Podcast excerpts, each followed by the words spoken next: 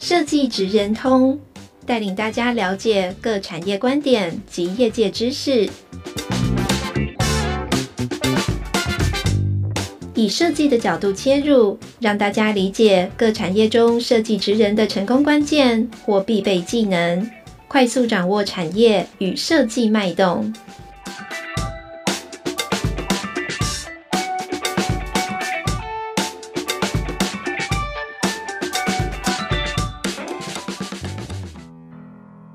位设计职人通的听众朋友，大家午安！我是这一集的节目主持人，台湾设计研究院产业创新组的组长思宁简思宁，大家叫我 Isis 就好了。好，那今天的这一集呢，非常非常的难得，因为我要邀请到我心目中哦，对于运动产业非常重量级的一位呃朋友跟贵宾。好，那今天这一集呢，为各位邀请到的是来自佩肯品牌的负责人朱开宇。朱凯你好，哎，森林组长你好，各位听众朋友大家好。对，这一集哦，我们要聊一个呃，其实看起来好像很大的题目。好，那运动的产业在台湾呢，大概近十五年呃十年来的发展其实非常蓬勃。呃，但是呢，进一步透过非常多的这个世界级的赛事，哦，运动其实也在协助我们打造国家的精神。好，那怎么样打造运动成为我们的城市的文化，进一步到国家的精神？啊，这里面有非常多设计甚至品牌的专业。那呃，谈到这件事情呢，其实大家就会联想到非常非常多这个佩肯品牌哦，在呃，其实，在非常多的设计业界，大家对你们很熟悉哦。举凡在谈到台湾的棒球啊、篮球啊，各位所呃熟悉的非常多的这个赛事哦，不管是这个中职的这个富邦的勇士的篮球队等等等，哦，以及各位很熟悉的这个二零一七我们才办了几年之后的世大运，其实都有这个佩肯品牌的参与。哦，那我想虽然很多人都问过你了，还是不免俗的要来问问你哦。呃，朱开，你当年呢，从这个设计的专业，怎么样一头呃栽入来做这个运动产业的开始？好，哎、欸，组长，我先那个说明一下哈，解释一个，刚刚听到重量级，对啊，我现在已经没之前那么重了啊。他说的，对对对嗯，对，他现在真的对跑步练三年的体重有比较有效的控制下来，这样子，对对对，没有那么重，没有那么重，对。OK，对，所以刚刚这个聊到呃，一开始聊到就是怎么开始嘛，好，对，其实嗯，但这个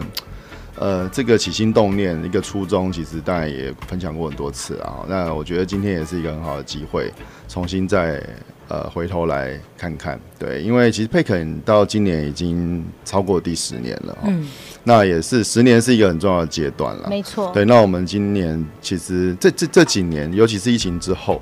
我们其实都呃持续的在回头看，就是看包含就是我们呃在过去这一段时这几年的时间，我们做了什么，然后。目前整个市场跟发展的这个方向有什么样的变化？对，那当然，其实嗯，疫情前后可以说是一个对大家来讲，应该都是一个时间分水岭啊。没错。对，那我们现在在看疫情之后，然后看我们自己，然后看接下来，其实我们在持续也在思考这样的一个问题。对，那讲到当初呃起点呢，其实当然我们原本就是设计背景，然后在学平面设计、视觉传达这方面。对，那也过去也做，也都在做接案啊，设计案的执行，然后或者是也做一些自创品牌的一些尝试。对，那在其实，在早十年的时间，其实经历了蛮多学习。对，但那时候其实很多领域对不对？啊，对，很多领域，而且那时候其实比较呃兴趣比较多在产品，或者是像公仔。啊，那时候很流行啊，自有产品开发。对对对，然后是怎么样把我们平面创作立体化，然后量产化，然后怎么去跟市场对接。这段好亲切哦，因为是非常非常多的台湾的很多的这个设计师自创品牌，其实都要经历的这一段。对对对。对，那我觉得呃，为什么会想要访问佩肯？今天其实是在台湾，我们好像比较少呃，能够去说一家设计公司，它对于某一个领域呃，其实它就是大概占了它八成九成哦的时间都在做相。相关领域，通常大家都是分散的。对对对对，所以这也是一个蛮可以对照的哈。我等于说，我现在对我来讲，工作二十年的时间了，分两段嘛。那前面第一段十年，其实就是什么都做。嗯，对。那也透过这样的的过程，其实就学习到很多不同环节的不同产业，或者是在呃整个呃开发的过程或者流流程上面的每一个阶段，对，怎么去做，怎么样把一个呃设计能够付诸于执行跟实现，然后落实到市场上面，然后整个全段的工作。那当然，其实那是第一个前十年哈，前十年就是在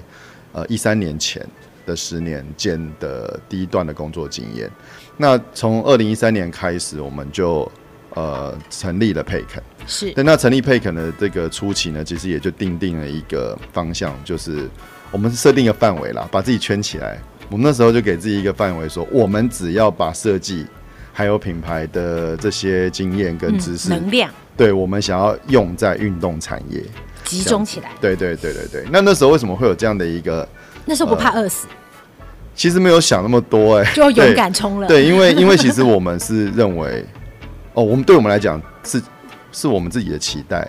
也是我们认为这个市场需要的。对，那所谓的市场可能就是不管是运动观赛的的这些族群啊，或者是运动迷啊、体育迷啊这些，因为我们自己也是嘛，我们自己就是属于那种就是到了比赛的时候看比赛，然后小粉丝对，然后到了平常时间就是能够有运动机会的时候就去打球啊、去运动啊，就是会实际去参与。对，所以其实不管是呃。运动参与或是运动观赏，其实我们都是 TA，我们自己就是没错。哦，所以其实也就经历了那么长的时间，从小就喜欢。所以在那个时间点，一三年那个时间点，就是当我们要重新起一家呃一个创一个新的业，起一个新的公司的时候，其实我们就想要设定我们的服务跟我们致力的范围聚焦在运动。对，那那时候其实我们相信一件事情，就是嗯、呃，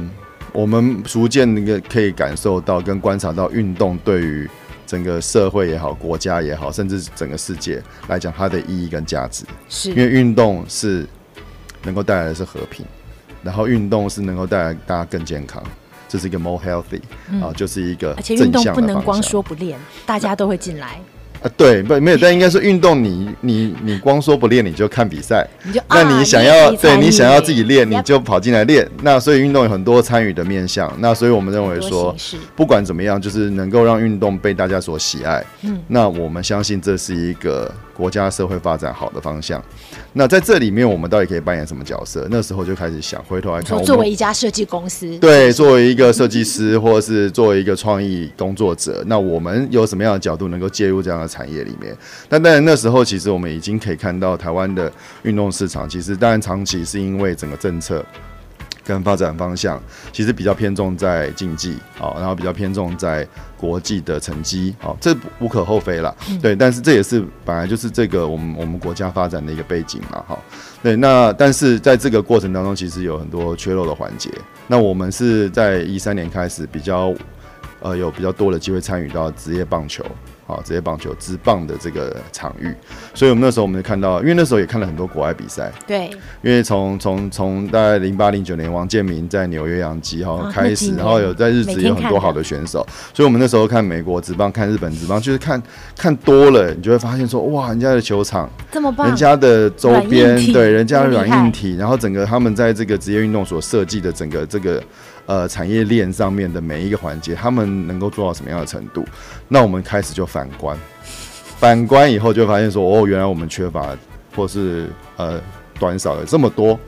那这看起来是我们的专长可以去挹注跟参与的地方。所以，我们从一三年开始就毅然决然的走走进了这个领域。当时没有想太多，当时其实就是很想，就是很希望，然后很期待。然后我们只是那时候我们在讲一个精神，就是甘地说过一句话，就是 To be the change you want to see in the world，就是成为你想要看到那你的的那个改变，对，而不是只是在喊说我们应该要改变。其实就是运动加精神。其实这都是对对对对对，其实这很多连连连接的精神的价值，对，所以那时候我们就用这样的态度去参与进台湾的运动市场里面。对，好像其实呃，回顾台湾的这些运动的发展，约莫也是从大家开始凌晨半夜会在看王建民开始，呃，越来越多人来讨论呃运动的职业化可能是什么样的面貌。到后来其实呃四年后有一个呃很重大的契机，是那时候我们要主办台北市要主办世大运嘛。哦，那当时因为我我知道的是这个呃朱开跟呃我基业老师基基院长哦，呃，当时应该在世大运的期间也有过一段缘分。是、哦，大家有投入，对不对？对对对，讲到二零一七四大运哦，那真的也是我会认为在是我在生命历程当中非常重要的一个一个环节。对，那其实也是一样，就是虽然我们对运动很热衷。然后也用这样的一家设计公司的角度去投入这个市场，参与进去哦，然后去撞、去冲撞、去去争取，然后去 fight，对。但是事实上，其实那时候我们讲到政治，我们还是会觉得是很冷感的，嗯、因为其实运动最怕的就是政治来蹭嘛。对，那 那政政治对政治人物就是平常不关心，可是到了运动。那个呃有好比好表现啊，或者是什么样的一个一个成绩的时候，就会来锦上添花。对，所以以前我们其实是蛮反感的。那后来那时候知道台北市要承办这个四大运，也知道四大运是可能是台湾至少前无古人最大的一场国际赛事。对，现在到现在还是嘛。那未来其实要再超过，其实是不容易的。而且我记得当时的时空，其实舆论是非常不看好。所以前面舆论，大家其实那种不看好，是一方面又很期待，但是二一二方面没有信心，对，所以应该压力蛮大的。对，那么应该不是那，因为我们那时候本来也是一个，你知道，就是呃，就是一个市民而已，然后我们在旁边对，但是因为因为我们认为这是跟运动产业有有一个超级大的关系，对，那这场比赛办得好，它是连带会引起整个产业的可能某种革命，对，某种兴起或是突破的。所以那时候，其实我们是在筹办的那前前面前戏几年，其实我们都蛮密切关心的。那只是后来慢慢看到说，哎，怎么越来越被批评，然后越来越紧张了，紧张。然后那时候那种紧张就会变成说，本来是紧张说，哎，我们运动产业可能会错失一个发展的。对突突破的机会，难得有这么千载难逢机会，对，结果什么都没做，对，就就没有，对没有机会啊。那另后来慢慢演变成，我们怕丢脸，就是身为一个国民或市民，你知道，哎，到时候这个比赛如果贻笑大方，如果国际都这样看，对对对，然后变成是一个很很很很可笑的事情的时候，我们觉得很丢脸，对。所以那时候其实慢慢在意就越来越在意的的那个关切之情就越来越重，这样子。那一直到后来，呃，我们就。呃，也在网络上提出一些建言等等的，然后哎，居然有被市府呃呃的从发声到卷起袖子进去，对，然后我们被邀请进去，然后我们才意外发现，呃，原来我们开始真的有一种机会可以参与。进这可能我们觉得是政治跟运动分不清的一个。我自己回顾看，我觉得那个是一个很难得的契机，因为在那之前，其实台湾的舆论就是舆论，然后执政就是执政，做事的就是做事的。对对，对。好，那好像那一次有一个难得的机会，是台湾社会开始共创了。对，对，对，对，某种程度有点像这样。以前骂人的人只管骂人。对。哦，但是那一次，好吧，那你们会骂，你们来做做看，大家欢迎。那时候很怀疑哦，说真的吗？真的吗？那我们进来继续骂哦。骂了会明天有事。我们我们我们，因为我们没有什么包袱嘛，因为我们就是民间的，你知道吗？就是商业单位，然后我们也不参与。我也不怕。四大运的执行，对不对？那我们也不是厂商，我们也不拿标案，我们其实一直以来都不做公标案投标的，对，就是很。其实会很排斥的，所以我们就在商业界做好我们自己的事情而已。那所以那时候就说，哦，我们进来，我们就继续的去，呃，有什么说什么，嗯，哦，我们就有话直说。嗯嗯嗯、那如果觉得这样子太伤人，或者是如果承受不了，那我们下次就不，我们下礼拜就不来了。所以那时候就是一个。反正就就进去了，就豁出去了，对对对对，对，因为那时候其实某种程度上也是已经进入到最后一年了，来不及了。对，那时候我们心里头是紧，就是急急切到说，哎，再不再不怎么样就要怎么样。我还顾及你的面子的话，就来不及了。对对对对，那我们一方面也是想要挑战。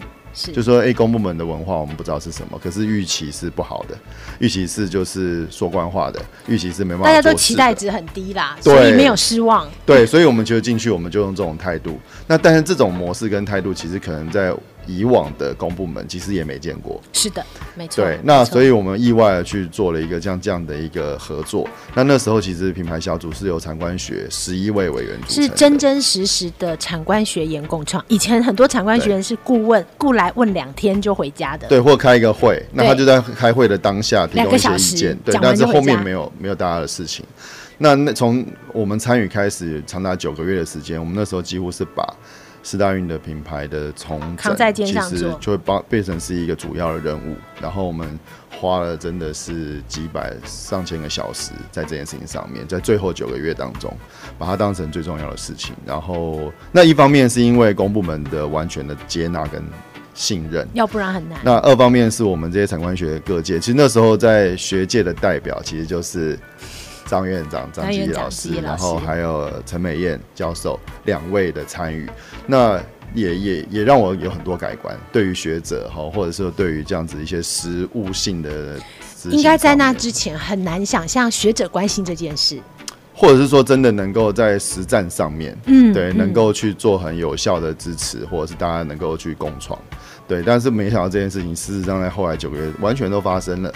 对。那这个是一个真的，我觉得很值得回忆的一段。对，没错，因为在开始录音之前，跟朱凯也聊到，就是呃，其实我们回顾过来看台湾的这个运动产业发展，其实有好几个里程碑啦。哦，早上有聊到说，其实最早从这个马总统开始，把很多运动中心在区设起来，哦，那可能是一个让市民呃有更多的更低的门槛进入运动的一个机会。哦，那连带着就开始有一些发展。啊，那到这个跟跟很多公部门的协作，我觉得是让运动产业在台湾呢要发展的。很多的契机，啊，那到二零一七年的这一次，其实因为基院长常常说这个设计改变台湾，但是老实讲，这是一个非常非常呃容易喊的口号，但是真的要参与进去才知道哦，到底大家有没有条件可以一起共创？对啊，所以我会想问朱开的，就是说，呃，因为我知道那一次的经验哦，对你应该有很多反转，嗯，可能原先因为不期待，呃，原先觉得 nothing to lose，我们就说大炮开炮，我们就说，但到。在呃合作了之后，其实呃在这个呃世大运的经验后，你应该也看到说，台湾其实有一些可能性，有一些共创的平台机会，可以影响运动产业。对对对，真的的确是这样子。然后从四大运二零一七年后来呃很圆满的结束之后，真的，那其实其实后续几年也哎就也。我们等于算是创造了某种就是前所未见的一种合作机制，没错，对，跟一个产出，所以这段其实很多地方政府甚至中央也都蛮好奇的，所以后来其实我们有机会去走访了很多。比如说要办一些也比较大型运动赛事项目的地方政府啊，或者是体育署的中央等等。对，那后来我也受邀参与体育署的一些计划案，然后去做一些国际品牌赛事的一些推动跟跟跟拓展。对，那像这些部分呢，其实在这几年持续都我觉得都有一些呃都有一些进步跟一些成长。那这个部分其实也是我觉得是从四大运开始，然后大家开始对这件事情有一个新的认知。对，那也让我们有一些机会，能够更多的去推动这件事情。因为老实说，我自己也很感动，因为当时那个我们回这次我们回家比赛哦，那个 slogan 对于很多也许原来不是那么关心这个赛事的人哦，大家都仍然很记得哦，当年的这个整体全国的这种品牌的精神在运动上。哦，那呃，其实这几年呃，运动有非常非常多的这个呃，应该说产业的轴线都在发展。哦，那其中有一条也是摄影院站在说法人的角色，我们觉得有条件有能。能力去帮忙的哦，那确实就在非常多呃，因为有很多运动的资源仍然在公部门的手上哦。那我们刚刚谈到说这个非常职业球队可能是另外一个轴线的操作哦。那朱开怎么看说在这几年，尤其特别是世大运后啊，甚至疫情后，因为大环境都有了一些变化哦。那在这些变化之后，这个我们的政府哦，你觉得还有哪一些是可以跟民间呃已经有的运动能量来合作，或甚至有哪一些让你可能又又又一次反转，从原原来不期待哦，到现在觉得好像可以有一点什么。我觉得有一个最明显的一个呃一个区块，就是前面刚刚有提到，就现在其实不管是政府单位，或者 even 是办赛单位，哦，或者是民间的，对，其实以体育竞赛或者是比赛活动等等这方面来讲，其实大家好像现在会比较从事大运之后啊，对，会比较意识到说，哦，有一个区块叫做 branding。哦，有一个区块是可以去做 branding 的这些品牌形象的操作跟包装，能够让它更有效的去呃，就是拓呃推展，然后跟能够受到更多的欢迎的一个专业区块，这是需要被 take care 的，需要被顾及的。那但是因因为在四大运之前，其实大部分的体育赛事哈，它没有这一块，嗯，它就是把这个比赛把它办完，所以赛务很重要。然后还有赛事很多其他的 organize 的环节。呃，这这这些这些要让赛事能够顺利进行的环节，安全啊等等都很重要，但是没有行销推广这一块，没有人知道比赛完或是比赛前大家要期待什么。我觉得这是一个还蛮奇妙的事情。对的，因为没有想到去可以去做这样的沟通嘛。对，那从四大运之后开始，大家知道这件事，哦，原来有有一个 pattern 看到了，哦，原来可以这样，原来可以那样，所以引起了一个什么样的好结果？以后不管赛事能够接受到更多的关注。甚至更多的参与，更多的支持，然后我们会把赛事办得更好，然后用这样的方式能够让体育这个元素在。台湾在国人心中能够在成长，能够在放大，然后让整个这个，我觉得就是让整个呃社会的那个气氛能够提升变好，因为那就是大家可以共同盼望的事。没错，对。因为今天在落这个题目的时候，其实朱凯刚好提到，其实最核心的一件事是这个 branding 的精神。但因为我一直都纠结在这个字眼，我觉得在这里我们谈 branding，大家就会想到说啊，企业品牌哦，那这个非常商业啊，这个品牌在运动好，感觉上马上落。入这个很多运动品牌赞助、哦、这么细微的事情啊，但但是其实它比较接近，确实是我们想要传达那种国家的精神啊。因为当大家是有一个共同要期待，就是好像打仗嘛。当我们用很血腥的方式打仗的时候，其实全国上下是为了同样的一个国家的精神。但如果今天不是这个暴力的方式，刚好提到和平，对，怎么样在和平的氛围之下，大家有国家精神？是是是，哇，这个组长诠释得太好了，因为。说真的，就是 其实奥运最后结结束的时候，呃，不管是我们呃国家队取得了前所未有的空前的好成绩，没错，包含赛事本身的顺利举办，然后能够在国际上面，对，那种是一种民民族骄傲感，是一种国家的荣誉感，然后更重要的是对内，你看最后游行，然后等等的，其实。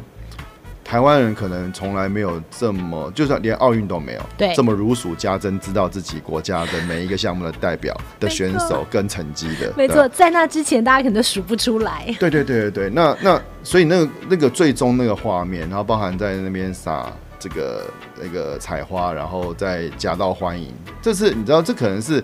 四五十年前的时候，老一辈的没错，台湾人会有的印象，对，就是你看到那个少棒队，对不对？在美国对拿下冠军什么的时候，归国，然后在奥运上面取得空前的好成绩，夺牌的时候回来会有的这种阵仗，空这个万人空巷这种阵仗啊，那那就是一个国家的团结，那就是人与人之间的连接。那这件事情如果能够用运动当一个接着剂，把大家黏在一起。那是最美的事情，也是这个国家最需要的事情。因为我们现在欠什么？现在欠一个团结。没错。对，那大家可能有很多不同的立场，有很多不同的角度，对于事情有不同的看法。可是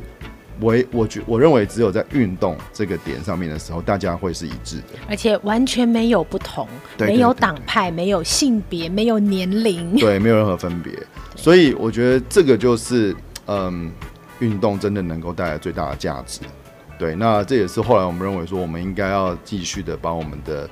呃能量继续的灌注在这一块。原因是因为它不只是我们自己好而已，它是会让这个环境变好的。对，一个很重要。所以我特别开心，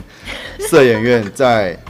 在四大运之后，然后在哎，我们从去年开始就开始有一个区块拉出来，然后在组长带领之下，我们针对这个运动产业的部分开始有一些。呃，不管是 design thinking 啊，或者是一些设计的一些呃 solution 能够注入，然后去从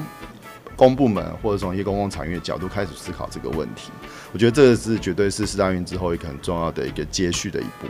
对，我我们去年找你们的时候，我们也超紧张的。我们想说，嗯、呃，没有真正在体育或是运动这件事上合作过，他们都做很多那个富邦勇士大财团，对，不一定会真的会觉得从这里开始。但其实社研院去年在做这件事，我觉得有一点点微末的不同啊。当我们谈运动的时候，其实谈的比较多是市民作为运动的人的参与，就好像你自己下来跑马拉松，嗯，好，那另外一块我们刚刚谈这种呃国家精神，其实比较关乎是这种体育整体的。的呃凝聚力，或者是大家的这种共同的一个 alignment 这种认同感。对。哦，那这两者其实都很重要，两者是一体两面哦。但是两者其实呃要要琢磨的面向有一点点不太一样。嗯、那我其实会呃想要问朱凯是说，这么多年，然后你也看到很多台湾令人感动的一些透过体育凝聚的改变哦。那有没有什么是呃我们看到，比方说如果作为是体育哦这个国家的品牌好了，国家的精神好了哦，那体育这件事情在全民的这种共识凝聚上，因为运动可能每个人都参加哦，我们自己就下去运动，但是体育很多时候我们是摇旗呐喊，或者是帮别人帮国手加油的那个人。哦，那他可能呃回回馈给我们的是比较多是怎么样参与一场赛事的形式啊，哦体验呐、观赛的一些感受啊，服务啊，哦那呃这里面有没有你觉得就是现阶段哦台湾还需要被设计的呃，或者还能够这个更被期待的？好，绝对有很多啦。对，那当然，因为前面有提到，就是职业运动的区块，职业运动区块当然是会在所谓的参与者体验上面，其实会做，因为它是纯商业运作的的赛事啊，或者是一些体育活动的环环境，所以它一定是做到最最最最彻底的，然后一定是最领先的。对，所以其实在，在呃我们过去这十多年参与到职业运动以后，不管是前面职棒。到后期，其实我们近几年职篮的兴起，那我们开始参与到职业篮球的的部分。其实我觉得这个目前现在在职业运动的发展上面，其实方向是很明确的。如何能够在每一个每一年，然后每一个球季。哦，一样是同样的一个球队，哦，可能阵容会不一样，对，但是也同样一个场馆的情况下，你怎么样去推陈出新，然后怎么样去想更多的创意，然后做软硬体的更多的整合跟应用，然后不管不管是新的科技、新的技术、新的观念，怎么样导入，然后能够去提供更完整全面的的体验的提升。那这个是在职业运动一定会走的最前面，做最多的。它已经产业化了。对对对，那那当然，其实以现在来讲，其实这我们也很乐很呃很开心的看到了市场有很好的反馈。因为说真的，你当企业愿意砸入更多的资源资金，然后然后更多的从业者把这样的一个呃职业运动也好，或运动产业的一些内容。产业内容能够做出来的时候，可是最终如果它没有好的销售，它没有好的市场的这个反馈，那其实它的这个商模是转不起来的。对，所以当当我们现在看到真的开心的事情是，当我们有更多投入的时候，这个市场是会回应的。对，那有更多的这个所谓的呃球迷也好，观赛者也好，那呃消费者愿意透过实际的消费来支持这件事情。那我觉得，因为爱体育的人都是心都是很一致的。我们希望我们的支持的球队好，我我们希望我们的球员那个他的待遇要更好。嗯，因为当这些东西都更好的时候，那我然后我们的赛事才会更精彩。然后我们最后出国比赛的时候，我们成绩才会更好，这是串在一起的，因为它就是需要靠这样的一个呃产业的优优化跟提升来一直变好。对，那所以，但这个情况下，我们要扮演什么角色？我们就是要赶快付钱啊！我们要买票，我们要我们要对对，我们要进场支持，我们要使用者付费，然后我们要支持周边，然后让所有的这个呃呃商业价值能够这样滚起来。嗯，那是我觉得，其实消费者，我们是看到像球迷这样的对象，他们是非常认知到这件事的，所以他们是很踊跃跟。直接的去投入，可是我觉得除了职业运动以外，我们现在看别的区块，那真的就会变成突然间又回头来问，那我为什么我为什么要买票啊？对，对啊，就是比如说有一个足球赛，啊，不管是职业的，或是或是学生比赛，或者是其他比赛。哎，突然间，我们的一我们的市场上的的这些民众，他又会开始问说：“哎，这不是免费的吗？为什么不是免费？哦，对啊，为什么我会进来要付钱这样子？那为什么要买这个，或者是干嘛这样子？对，所以其实我觉得这观念，当然就是如果离开了职业运动区的市场以外，其实还是很需要去重新再沟通跟建立的。嗯，那这件事情其实我觉得是，即即即便是发展了十多年到目前为止，我觉得还是远远不够的。对，那这也是我们就是大家会知道说一定要再持续努力的地方。因为我觉得这有一点有一个很大的 gap，鸡生蛋，蛋生鸡哦。对。当我们在这个职业赛事的时候，因为已经有专业的产业链在里面啊，所以大家其实付了钱之后，大家看到的、买到的、感受到的体验，其实相对也是优质的。对。对。但是当很多我们看国家的比赛或地区性的比赛，哎，好像大家的感受是呃，领受到的服务，或是我进到一个场域里面，我感受到好像就是不一样。对。所以大家很自然，鸡生蛋，蛋生鸡，就觉得这应该要免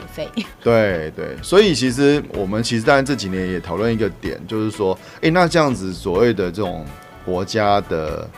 可能或者是国家队也好啊，或者是就非职业对赛事的其他的比赛，就是我刚刚讲国家精神型的这种体育，对这种其他比赛，那也不不一定是国际赛嘛，也有有可能是地区赛，地区的赛，未来的国家对，那这种可能是公部门举办的赛事或者是执行的赛事，那要怎么样能够做到这一点？他其实的确是看谁先啦，对啊，是我们要先收门票呢，还是我们先把服务做好呢？对，对，把环境整理好呢，把硬体升级。呢，还是等等的，对，我觉得其实，呃，可能在商业立场上，或者在跟就是跟公部门，我觉得是一直以来都还是有认知差异，那个角度不太一样，对，所以其实对公部门来讲是要把这些城市办办起来，办下去，或是持续的让它能够被执行，因为它可能关乎于选手的遴选啊，或者是一些资格啊等等的一些认证啊什么等等，对，但是这些比赛。在过程当中，选手在训练的过程当中，或者在国内的这个竞赛的阶段当中，他怎么被认识、被支持？没错，现在的确是呃，会我们现在看到是会有一些越来越呃年轻选手越来越了解这件事情，开始有比较多经纪公司的产生，然后用用专业的商业角度去协助。我们的不同项目的选手，呃，运动员，然后去做一些适当的商业的操作跟包装，对，那这个一定也是能够增进它价值，或者是促进它的一些发展的一些帮助，是很好的。对，那但是在比赛当中，我们现在看到当然还是就是那个谁愿意先跨出那一步的问题，它其实还是很多时候是僵持在那边的。对，那我觉得这个心态跟立场，我觉得可能也一直还是没有那么容易。能够去转换了，不过我相信，其实这件事情随着时间的发展跟大家的努力，我觉得还是会持续在转变的。没错，因为去年我们在呃做这个呃体育的场域，应该不是说运动的场域，是说体育，大家进去观赛或者是说感受这个体验体育的这些场域，我们就发现我们的运动员们哦，大家其实都好好说话哦，因为从设设计人很 picky，就是设计人每次看都觉得这也不对，那也不对，这也没有好好设计，那那那那那里也不是使用者思维，所以我们一进一个场域哦，感受一个呃服务的时候，我们就意见很多，我们就觉得哪里都不对，对对对，好，那我们就。因为做使用者研究，我们也访问了很多这个使用者本人哦，也就是很多的选手，未来的选手，或者是观赛的，或者甚至是家长啊。然后我们就发现，奇怪，你们满意度好高哦。然后我们那时候，我记得全团队那时候都觉得，哎，好奇怪哦，那是我们有问题哦。啊，那体育的这个呃，怎么讲，就是观赛人都没问题啊，那我们要改善什么？好像不需要改善。OK。好，那后来就发现说，呃，这个确实是一个需要时间哦，因为大家也许真的是以前没有期待哦，所以你给我。五十分，我就觉得哇，我只期待三十分啊，所以竟然有五十分，冷气好凉哦，我就觉得这里很棒，对，大概就是这种落差，对对对，对对？是。对，那那呃，其实摄影院除了说在这个场域的这个角度之外哦，呃，我觉得呃，以这个佩肯跟朱开在台湾的体育哦，还有另外一个里程碑，应该是接下来大家要面对，对不对？就当我们谈到说这个 branding 的设计能量进入到体育产业哦，那某种程度我们也在观察跟看看有没有机会让已经存在台湾很棒的能量。呃，站在体育的角度是可以做得更好。举例来说，哦、呃，就是我知道台湾很棒的科技嘛，哦、呃，所以我们其实有很多科技的这个。呃，促使的单位哦，会希望把很多的科技放入到体育领域。好，那从摄运的角度就会觉得没错，就是回到我们刚刚在谈的是，那到底这些技术进场啊，或者是说这些很棒的商品啊，我们有很棒的制造商品的这些呃外销经验、制造能力啊，但有没有机会呃去为体育的产业的未来哦去共同努力？哦，那你的观察是现阶段的状态是什么？你觉得少了什么吗？哦，有没有什么是呃需要设计进来去做各种的整合啊、链接啊这样？呃，我觉得这个跟台湾的市场规模，然后跟整个市场属性的发展，就是历史的发展，其实当然还是很有关系哦。是对。那台湾其实一直以来还是以，就是过去是以制造业是立国的一个根基嘛。对。对。那即便到现在，其实像。呃，那个跟晶片有关的啊，然后高科技产业啊，其实都还是一个最主要能够支持这个市场发展的一个全球战略中枢了。对对对对对。那相较于其实这制造业的话，其实台湾另外可能近几年近年比较多发展服务业啊，或等等一些相关的一些环节。对，但是其实讲回来，就是呃，市场规模如果今天用内需角度在看的时候，其实。它整体来讲，就是你要跟国外大市场比较，还是差蛮多的哈。其实一一直以来，我们都会讨论说，到底台湾市场算大还是算小？嗯，对。那因为这个是众说纷纭啦，就是有很多种角度可以去说。当我们说台湾市场太小的时候，但是也有很多大企业产生啊，是对啊，也有很多大企业，它不是做只做外销，它可能国内市场内销，它也做很多。对，那。光靠台湾的市场，它就已经可以成长成这么大的企业哈，所以其实要看哪个哪个哪个面向。对，那但是像体育来讲的话，我觉得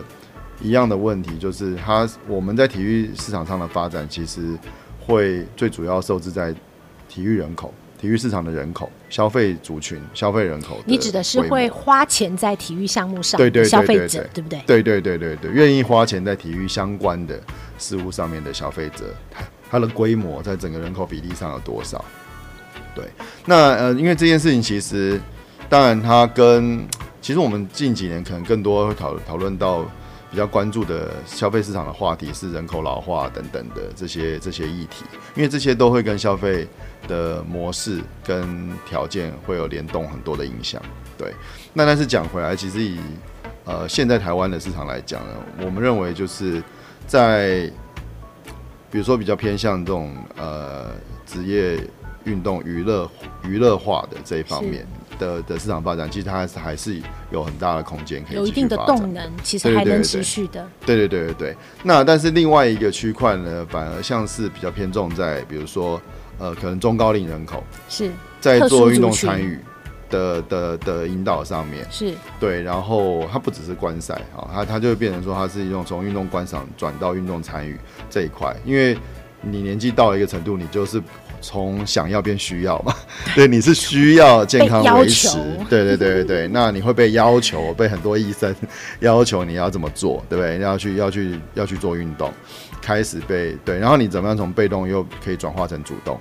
这个市场有没有另外一个区块准备好去吸引你？就是当你被动被推进这个运动市场，你都不想运动，觉得很累，不要你不想流汗。你曾经是吗？你好像我其实不算是对，因为其实我从小就是喜欢运动的人，对，但只是说也是因为可能前前面十多年就是工作的时候，对，那那太高度集中在工作上面，所以所以其实也是忽略自己的运动跟健康，对，那现在也是必须得要找回来。然后被要求的，对，那其实台湾现在这样子的人口会越来越多，对，那所以其实，在产业的的呃发展面向上面，怎么样开始关注到这一块，着重到这一块，其实已经有蛮多人在在进行了，嗯，那只是说我们其实，在中间，我们有点像是呃，我们做了十年的职业运动，然后跟这个比较比较比较商业化的这个操作的区块，然后我们现在有这些 know how 跟一些市场经验。我们怎么样能够转化到下一个阶段？没错，哦，就是这些我们能够推动全民运动、全民健、全民健康，然后运动休闲生活的这一块，怎么去转转移过来，然后去呃用同样的能量去支持哦接下来的一个市场发展。其实这个已经有点讲到，好像是未来十年、二十年的一个方向了哦。但是以现阶段来讲，其实我们光是比如说在做。啊，周边商品啊，哈的生生产、销售、开发等等，哈的这些环节的时候，其实就当然还是会受制在我们刚刚讲的，就是我们眼前的这个核心 TA 的族群规模，嗯、它的 scope 到什么程度，嗯，来支持我们。因为有时候其实其实台湾你要说真的还是不够。爱运动的还是不够多啦，对，我们当然希望要要更多的，因为现在其实某种程度上，有时候我们很多品项是不能开发的，是因为起订量我们都达不了。对，对，那那对这些生产制造业来讲，他国内单他都做外销的，他国内单那个起订量跟他做外销单差太多了，看不上这么小一点点儿。对，那他实在是也没办法去承接台湾的订单嘛，所以其实我们一直以来在这个环节都还是。还是很卡的，嗯、对，很很希望能够突破的。这个部分哦，其实呃，从设计院的角度哦，确实是呃，因为运动，我们如果谈的不是终端市场，台湾肯定没有办法去承受我们的很多制造的大厂或是很庞大丰沛的能量想要关注的最终市场哦。但是也许有一种可能的机会是，是因为以前我们是外销嘛，所以大家其实不是那么的能够理解使用者想什么，或者使用的行为怎么做，那个其实是买家告诉我的。对，哦，那。但是，呃，当运动的人口逐渐变多，呃，也许它不是台湾不是最终的目标市场，可是台湾可能是一个起步或是商品发展过程非常重要的这个发展过程的一个实验性的市场。这么讲好了，实验性市场其实不代表成熟度不高，而是代表商品的起步阶段，它还有在被快速的修正迭代的创新的一个一个很重要的历程。哦，但是必须要使用者存在。哦，那也许有一个有趣的地。地方是台湾不是有最多的人，可是台湾的人口老化世界第一耶，哦，所以我们有非常多的老人啊，就被迫要运动，就这可能是其中一个面向啦，不是全部。欸、但有一些使用者是台湾有特色的哦，那你要去全世界去哪里找？突然一下蹦出这么多。这样讲，我突然觉得很有。你有没有觉得这件事情 很正向？赶快明天来合作一下。真的，真的，真的。对，所以设计院其实一直有个观点是说，也许不要不不是看最终市场，但是如果说大家面向全球哦，那这个台湾可能是一个很好的初期开发的基地。那这个时候我们就会很需要像佩肯这样，就呃长期在把这种运动的全部不同的呃利害关系人的需求整理过，哦，然后凝聚过，哦，然后能够。呃，创造出一些创新，是满足不同的这个利害关系人的需求。哦，那我觉得这个经验对于呃很多要加入的，不管是技术型的厂商也好，呃，这个制造型的厂商，我们都觉得它是一个很重要的过程。是是是，没错没错。谢谢组长给我们一个这样有没有很正向？很好的方向，对对，非常好非常好。因为到节目尾声，一定要来到一个这个正向的 ending。是是是是是，没错。对，因为为什么？为什么会这样聊？因为其实我们前面当然也讲到，就是说疫情后的市场的动荡其实是很大的。对，那包含我们的产业都是。对，那一方面也是我们其实，在运动设计的这个呃市场区块上面，其实努力的一个段到一个段落，这是第一个阶段。对，就是十年过去了。那其实我们不免在这几年一直持续的问自己，那下一个十年是什么？因为当我们自己。的眼力或健康或等等的，不能熬夜，各种各样的问题，健就随着年纪条件越来越低的时候，那我们怎么样还能够很很有效，能够继续执行运动设计这样的一个专业工作？嗯、对，这的确是我们需要一直去思考的。那当然，我觉得其实另外一个机会点就存在在这边，因为我们也就是跟着老化的那一组嘛。对呀、啊，对，所以其实我们有时候，其实过去二十年，我很常说。我们专做年轻人的设计的原因，是因为我们越讲越心虚，会不会？当我们也不在年轻。后来，对对，后来，对对对。但是我觉得，我们因为我们的我们因为一直在这个工作环境嘛，所以。我们某种程度上心态还是年轻的，因为我们在看最新的东西。我们在因为不管行销还是设计、创意工作，你都要看最新的，所以一直不停的走在最前面。所以某种程度上，我们可能看起来是比同龄的要更更年轻。一点的。对，那心态上至少是好，身体就不是了哈。对。啊，体型如果大家不重量级了，因为我也是去年瘦了二十五公斤。哇，哦，真的。我们我们现在这个录音室里面两个人加起来哦，搞不好瘦了很多。哦，真的真的公斤数那很好，那很好，对。这是一个好方向，对不对？对，那我们其实也就是慢慢可以从这样的一个立场跟角色的变换上面，开始去想一个新的区块。对，因为毕竟这个是这个社会目前人口变化上面的一个需求，一个硬需求。对，那所以我们如果能够开始把运动设计也好，或者是在运动产业里面的品牌思维、品牌化的一些一些知识或技术。开始往这样的一个族群跟市场区块带的话，那我们可能会有一个下一个阶段可以去努力。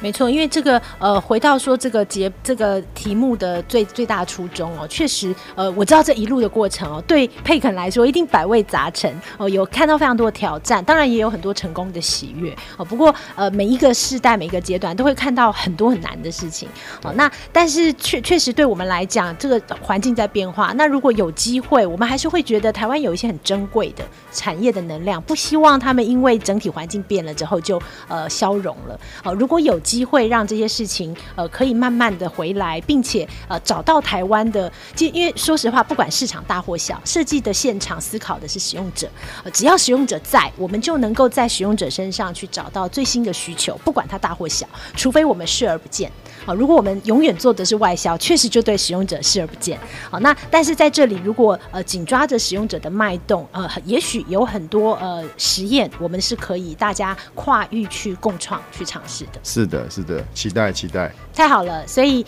很希望未来这个，也许明年啊，看看有没有机会跟呃佩肯跟朱开这里还有一些新的这个运动或是体育上面，还可以跟更多方的人一起携手合作的机会。没问题，谢谢思宁。那我们一定要努力往这方向走。谢谢朱开，我们要一起努力，体重下降跟健康还有眼睛。啊、对，是是是是是，真的同病相怜这样子。谢谢谢谢谢谢，好哦。那我们今天非常谢谢呃，我心目中的这个重量级贵宾啊，这个精神上的重量级贵宾朱开啊，跟我们聊了这么多啊。那也谢谢各位的收听，我们下一集的设计职人通，大家再见，拜拜，再见，拜拜。